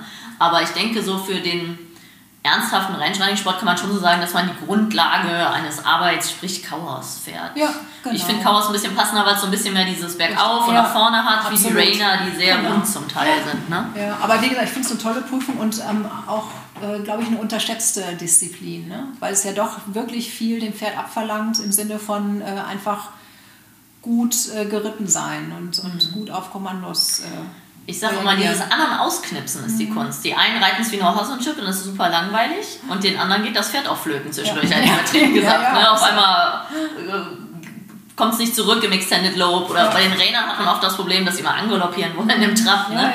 Ähm, und da muss ich auch sagen, finde ich in Deutschland die Pattern fast anspruchsvoller wie in den USA. Wenn du so World Show guckst, die haben da diesen Rinder Coral drin, aber das ist ja für die Pferde alle kein Problem. Und wenn du dir mal bei den VBB oder bei der Series die Pattern anguckst, dann haben wir hier schon, weil wir ja keine Rinder und so haben, mhm. diesen Cowboy-Touch nicht, schon noch mehr Ecken und Linien und Tempiwechsel gefühlt. Also ich glaube, da sind wir gut ja, unterwegs. Also es gibt ja mittlerweile jetzt, äh, glaube 15 Rennschreiting-Pattern oder 11, 11, oder ich weiß gar nicht genau. Auf jeden Fall, äh, früher war es ja auch so, dass die Richter ihre eigenen Pattern da äh, mhm. sich ausdenken durften. Äh, jetzt ist es ja bei der LQHA so, dass man diese Pflichtpattern nehmen muss. Ich weiß nicht, wie das auf der Welt ist. Das wusste ich gar nicht. Das muss ich mal ja. Ja. Also es gibt jetzt deutlich mehr. Mhm. Ja. Ich finde es halt super, weil es ein guter Markt für den Rainer ist, der noch was anderes laufen kann. Ne? Total. Also ja. äh, bei der EWU ist also so viel Raining Allrounder. Ähm, und finde ich total eine schöne Disziplin und mal Absolut, Extended Trot und richtig, ist dann wieder Long Trot so ein bisschen nach vorne federn. Ich finde es auch eine wirklich tolle Disziplin. Ja, sehr schön. Ja, dann, äh, wenn man dich für einen Kurs bucht, wie sieht so ein Kurstag bei dir aus? Also neben der Theorie, wie groß also, ist da so eine Gruppe oder wie viele Teilnehmer nimmst du generell? Also ich sage mal maximal zehn Leute. Also mhm. neun ist eigentlich perfekt, dann kann man so drei Dreiergruppen machen. Mhm. Früher war ja so ein klassisches Kursmodell zehn Leute, zwei Gruppen A fünf Leute. Das hat sich ja jetzt irgendwie gewandelt. Also mittlerweile, also eigentlich die letzten Kurse, die ich gegeben habe, war fast immer Einer- oder Zweiergruppen, dann mhm. entsprechend von der Zeit natürlich kürzer. Mhm. Ich überlasse das den Leuten oder dem Veranstalter. Ich habe gesagt, ich bin zwei Tage für euch da. Ja. Wie ihr es einteilt, ist äh, mir eigentlich egal. Ich kann nur eine Empfehlung geben. Ja. Natürlich ist die Empfehlung, wenn jetzt der, der Level von den Reitern sehr unterschiedlich ist, ist es natürlich sinnvoller, da kleinere Gruppen zu machen, ne, um dann irgendwie vielleicht nochmal zwei Turnierreiter und zwei schwächere Reiter zusammenzunehmen. Ähm, meistens mache ich es so, dass, dass wir dann, wenn ich ankomme, dass man sich kurz äh, trifft und einfach mal kurz einen Kaffee trinkt und einfach jeder auch mal erzählt, ähm, was er machen möchte, wo die Schwerpunkte sind, dass man dann vielleicht auch Gruppen einteilt und dann vielleicht auch erst die die Zeiteinteilung macht, um einfach mal zu sehen, außer jetzt der, der Veranstalter kennt die Leute sehr gut und kann das schon mal vor, vorab machen. Ja. Und dann mache ich meistens so samstags morgens, also wenn es jetzt ein Wochenende ist, mal so ein, ich sage mal so Rundumblick, dass man einfach sich mal so einen äh, Überblick verschafft und einfach gucken, wo man explizit dran arbeitet. Mhm. Ja, und dann wird Samstagnachmittag, Sonntagvormittag schön dran gearbeitet mhm. und oftmals merke ich so, dass, dass, ab Sonntagmittag so ein bisschen die Luft raus ist, dass die Leute so ein bisschen müde werden, sehr viel mhm. Information natürlich aufgenommen haben, dass die Pferde so ein bisschen müde werden. Manchmal mache ich Sonntagsnachmittags einfach so eine Trail-Einheit, mhm. dass man sich einfach ein Parcours aufbaut und äh, da so ein bisschen dann rumspielt. Mhm. Ja, und dann... Ja. Ja, das stimmt. Also gerade die Pferde werden dann zum Teil drei, vier Mal am einen Wochenende geritten und dann merkst du, Sonntagvormittag sind immer richtig gut, viel mhm. besser, weil alles so ein bisschen umgesetzt haben und nachmittags geht manchmal so ein bisschen die Luft raus. Ja, ne? ja. Und ich glaube, dass auch einfach dann irgendwann die Leute gar nicht mehr aufnehmen können an Informationen. Es ist ja schon mhm. immer viel Input mhm. und ähm, auch wenn sie jetzt vielleicht regelmäßig mit einem Trainer reiten, jeder macht es ja so ein bisschen anders, erklärt es anders, kriegt man mal da wieder so einen Impuls oder Mensch, mal da eine neue Übung oder so und irgendwann ist, glaube ich, der Kopf einfach voll. Das stimmt, das stimmt. Ich habe jetzt letztes Jahr tatsächlich auch das erste Mal einen Kurs mit einer Theorieeinheit begonnen. Mhm. Weil, wie du gerade sagst, die kommen neu zu dir, die kennen dein System nicht. Und wenn die auf dem Pferd sitzen, gefühlt hören die nur halb so gut zu. Mhm. Und ich glaube, als guter Reitlehrer geht es ja darum, dein Bild dem Schüler zu erklären, dass der auch ein ähnliches Bild vielleicht kriegt oder für ihn passendes Bild. Und das war super, weil ich habe den Vortrag gehalten und dann habe ich denen das vorgeritten. Mhm. Und dann habe ich die reiten lassen. Mhm. Und dann wussten die aber eigentlich, bevor die in die Übung geritten sind, wie ich gerne hätte, wie ja. das aussehen soll. Das ist ja so die Kunst, finde ich. Du bist ja auch schon immer mit Reiten dann groß geworden. Das in Worte zu fassen, mhm. ist ja schon was anderes. Ja. Also gute, ich kenne gute Pferdetrainer, die schlecht unterrichten und ich kenne sehr gute Reiter, die schlecht reiten. Ja. Wie war da so der Prozess bei dir? Das ist nicht so autodidaktisch, glaube ich. Ne? Also ja. äh, man versucht natürlich, das irgendwie verständlich rüberzubringen. Ähm, ich hoffe, es gelingt mir. Und, ähm, aber ich glaube, man kann sich natürlich auch wenn man selber so reitet, da gut reinfühlen auch. Ne? Und ähm, manchmal hat man ja auch Kursteilnehmer, die vielleicht ein bisschen ängstlich sind. Ne? Und auch da, äh, ich meine, das hat jeder von uns auch schon gehabt, dass man irgendwie Situationen hat, wo man, oh, bin ich jetzt auch selber ein bisschen ängstlich. Also ich kann mich da, glaube ich, schon auch reinfühlen. Mhm.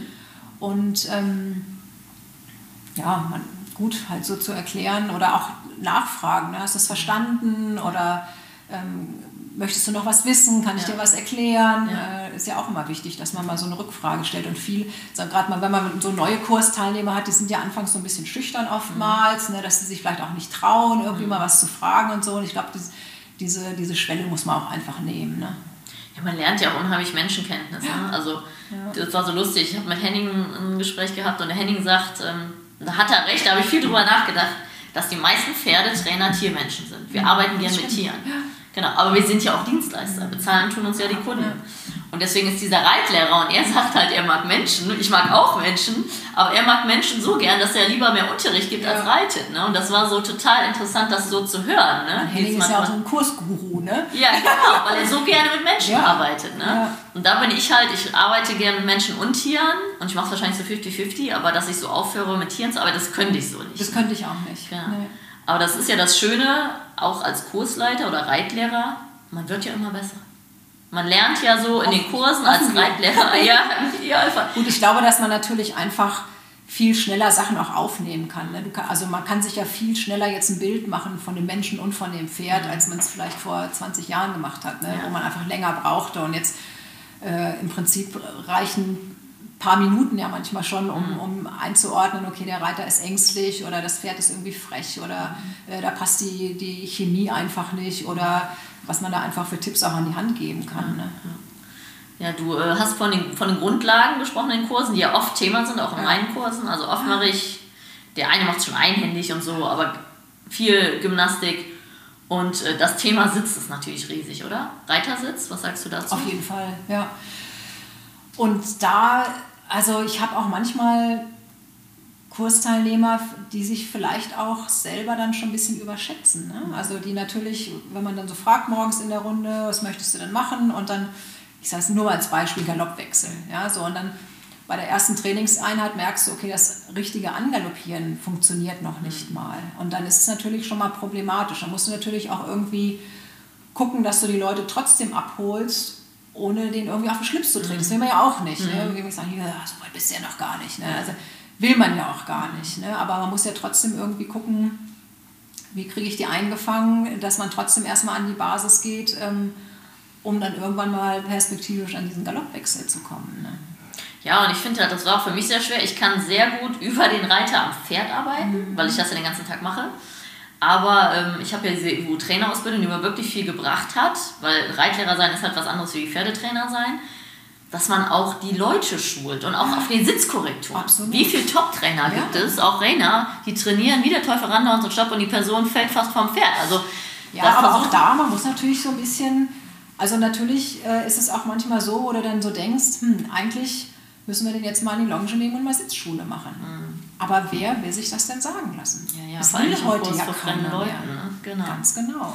Also ich meine, ähm, ich habe ja nun auch mal so ein bisschen klassische Reitausbildung dann mhm. Äh, gehabt, irgendwie an der Landesreitschule und ich meine, da, da, also das, natürlich herrscht dann anderer Ton, ganz mhm. klar, aber da wäre sowas normal gewesen. Ne? Du willst reiten, erstmal in die Longe. Mhm. Aber das ist, will ja keiner hören. Und es wäre wichtig, es wäre so wichtig und man würde so viele Probleme lösen mhm. ähm, über einen korrekten Sitz. Genau, weil nur durch einen korrekten Sitz kann man ja fühlen, was das Pferd tut ja. und dementsprechend auch einwirken. Ja. ja. Und deswegen appelliere ich auch an alle Zuhörer, ich sage immer meinen Reitschülern, scannt euch mal selber. Mhm. Macht mal ein Foto von euch. Oder, Oder ein Video. Gib Video. irgendwem dein Handy. Perfekt. Dann kannst du dich einfach selber überprüfen. Ja. Ne? Sau wichtig. Ja. Es gibt ja diese klassische Linie Schulter, Hüfte, Absatz. Ich nehme immer das Ohrläppchen noch dabei, weil viele ja runtergucken und dementsprechend nach vorne gebeugt sind.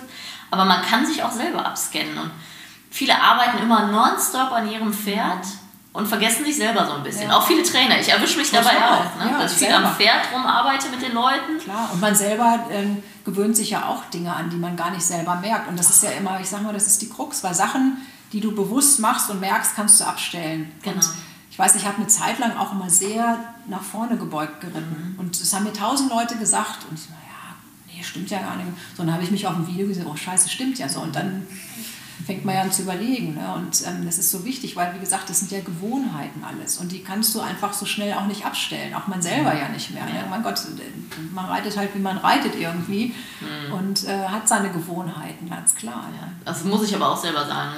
Man kommt als Trainer in so eine Schonhaltung, wenn du so viele Pferde reitest. Und da musste ich mich auch vor ein paar Wochen selber mal geistig mich wieder auf meinen Hintern zu setzen. Ne? Auch so ein bisschen nach vorne weht, runter ja, gucken und ja. so. Ich meine, man ist ja auch nur zu Hause rumgeritten, keiner ja, sieht einen. Oder ich korrigiere mich auch manchmal selber im fliegenden Wechseltraining, wenn ich runter gucke, obwohl ich es eigentlich viel früher fühle, obwohl ich es gucke, weil man es sich einfach angewöhnt, angewöhnt hat. Ne? hat und gefühlt brülle ich mich dann selber an und sage, verdammte Scheiße, jetzt guck mal hoch. und ich finde es auch total wichtig, dass man auch, auch selber noch, und ich finde immer so bei uns im Sport, als Profi oder du bist ja jede, in jeder anderen Sportart hat ein erfolgreicher Sportler einen Trainer. Ja, das stimmt. Bei uns muss man so ein bisschen allein sein. Ja, ja. Also natürlich kann man natürlich sich auch selber ähm, weiterbilden und ich habe irgendwie, glaube ich, vorletztes Jahr bei Michael Colvin einen Kurs gemacht und so und das ist auch nicht, ich würde das am liebsten alle paar Monate machen, ne? weil es einem auch so viel gibt. Es ist ja nicht, dass man ganz viele neue Sachen hört, aber vieles weiß man ja, aber, aber man muss es mal wieder abrufen. Ja, ja. Und, äh, ja. Ja, und ein paar neue Tricks haben die. Das hört man ja auch manchmal auf irgendwelchen YouTube-Videos. Ich finde es total interessant zu hören, wie der andere Trainer das in Worte fasst. Ich weiß zwar in der Regel grob, was er meint, aber das, dieses Bild zu kreieren. Bei Michael Colvin wollte ich letztes Jahr auch rein. Mhm. Ist ja leider abgesagt ja, worden. Das soll super sein. Ne? Nee, war toll. Also ja. hat mir echt viel gebracht und ist auch als, als Mensch einfach ein toller Mensch mhm. und hat halt auch wahnsinnig viel Wissen und mhm. ja. Deswegen muss man sich selber reflektieren und immer wieder neue Impulse von außen holen. ne? Egal ob Profi oder Privatperson. Ja, ja, Aber den Privatpersonen oder den Amateuren sage ich oft, wenn es so einfach wäre, wären wir arbeitslos. Manche sind ja immer schon so ein bisschen frustriert. Ich kaufe auch kein Auto und baue mir den Motor selber. Ich nee, habe da keine Ahnung von. Ne? Genau. Also das ist schon ganz schön, dass sie uns doch noch brauchen.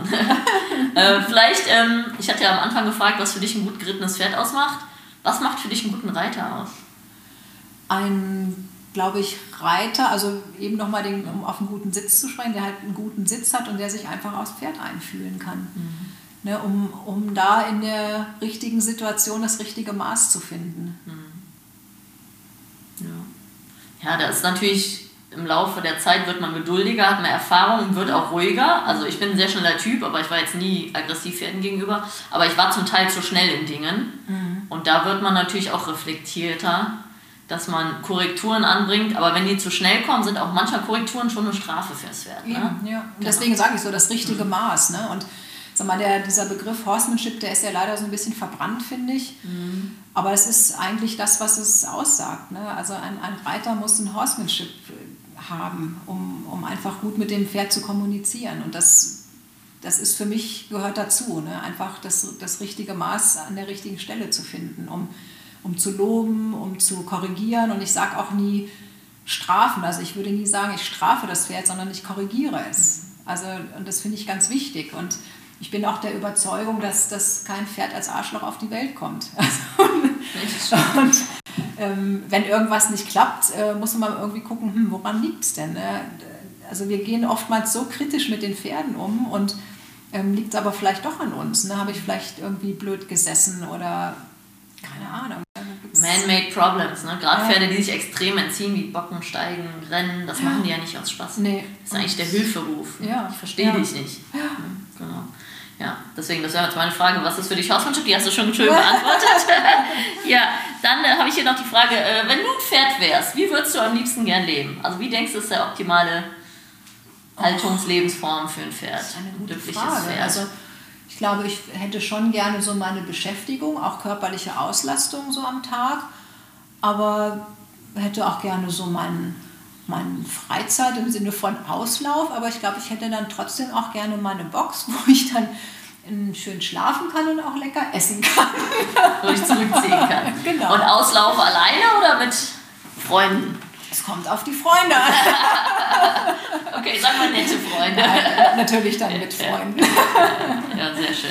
Ja, ja super. Na dann, das war eigentlich ein schöner Abschluss. Vielen Dank für deine Zeit. Ja, sehr schön, dass du hier warst, Linda. Ja, ich freue mich. Und ähm, irgendwann mache ich vielleicht mal eine Staffel zum Turniere und Richter. Da werde ich dann ja. nochmal wiederkommen zu einer bestimmten Disziplin. Ja, super. Vielen Dank. Ja. Tschüss. Ciao. Was war ein besonderer Moment in deinem Reiterleben? Ja, das ist, äh, also da gibt es ganz sicher nicht nur einen Moment in meinem Reiterleben, der ganz besonders war, äh, sondern da gibt es ganz, ganz viele besondere Momente. Natürlich ist es immer besonders, wenn man jetzt große Wettbewerbe oder wichtige Wettbewerbe gewinnt oder wenn zum Beispiel auch dann die Nationalhymne erklingt. Ähm, das ist schon immer sehr bewegend. Das sind aber auch andere Situationen, ähm, die mich natürlich begeistern können, sei es jetzt so kleine Trainingsfortschritte bei einem Jungpferd ähm, oder auch als Beispiel, ich kann mich erinnern, dass ich, das war glaube ich in 2000, war ich, bin ich auf der Reining Futuro-Tier geritten, bin dann am Ende Achter geworden und ähm, im Finale hatte ich halt wirklich das Gefühl, dass, dass der kleine Shorschi, also das war halt das Pferd, wirklich an dem Abend alles gegeben hat. Und das war auch ein sehr bewegender Moment. Und ähm, aber auch gibt es andere bewegende Momente. Keine Ahnung, wenn wir im Urlaub sind zum Beispiel, wir, wir machen einmal im Jahr Urlaub in Wyoming auf so einer Ranch und äh, zum Rinder treiben. Und auch da gibt's tolle Momente, wenn du dann so eine tolle Landschaft hast und irgendwie morgens mit den Pferden und mit den Rindern unterwegs bist. Also es gibt ganz, ganz viele schöne, bewegende Momente zum Glück in meinem Reiterleben. Die Frage ist, was macht ein gutes Hunterpferd aus? Wenn die Frage jetzt äh, gerichtet ist, wirklich explizit auf ein Hunterpferd, ist das ja schon sehr spezialisiert, also auch ein spezialisierter Pferdetyp. Und ähm, da würde ich in erster Linie natürlich gucken, dass es überdurchschnittliche Bewegungen in den Grundgangarten hat. Für ein Hunterpferd möchte man ja raumgreifende, flache, weiche Bewegungen sehen. Und ähm, entsprechend muss natürlich auch das Gebäude des Pferdes ähm, ja, da sein, um, um eben diesen Bewegungsablauf auch zeigen zu können. Ähm, ein überdurchschnittlicher Beweger ähm, heißt aber natürlich noch nicht, dass es automatisch ein Gewinner später in der Prüfung ist. Da kommen ja noch andere Faktoren dazu. Also sprich, ähm, ja, der Trainingszustand, ähm, ob es jetzt einfach konstant in der Prüfung läuft, ob es in der Oberlinie gut ist, ob die Bewegung auch wirklich so rausgeritten sind, wie das Pferd es mitbringt. Ähm, eine gewisse Größe sollte natürlich auch da sein für ein Hunterpferd. Das ist einfach diesen bisschen hochbeinigeren Typ, dass sie einfach diese schöneren raumgreifenden Bewegungen auch zeigen können.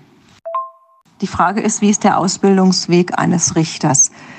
Äh, das ist natürlich von Verband zu Verband unterschiedlich. Ich selber bin AQHA und APHA-Richterin und kann es also noch auch nur über diese beiden Verbände äh, sagen oder Auskunft geben. Ähm, bei der AQHA war es so damals, als ich 2004 die Karte gemacht habe, dass ähm, man ein Live-Judging machen musste. Also es wurde ein simuliertes äh, Turnier, mussten wir richten.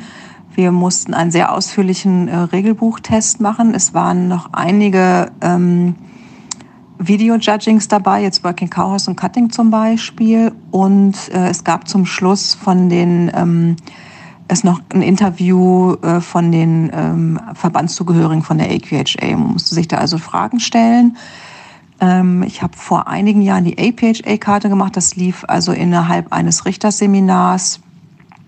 Äh, auch die APHA-Karte natürlich. Also es gibt vorher ein Seminar, anschließend die Prüfung. Das ist bei der APHA auch so. Da war das allerdings das Richten alles ähm, über Video und aber auch einen ausführlichen Regelbuchtest, auch das Interview. Ähm, ja, es ist, sag mal, sehr umfangreich, weil man muss halt wirklich das Regelbuch sehr gut kennen zum Zeitpunkt der Prüfung, soll es natürlich auch, wenn man richtet, natürlich auch noch gut kennen. Ähm, ja, es gibt so eine Richterseminare. Wir müssen ja auch jedes Jahr Fortbildung machen in Form von Seminaren. Ähm, und wir müssen auch jedes Jahr nachschulen, also nachprüfen. Wir werden nachgeprüft jedes Jahr über Video-Judging online. Ähm, wie es bei der EWU ist, kann ich leider nicht sagen, weil ich kein EWU-Richter bin.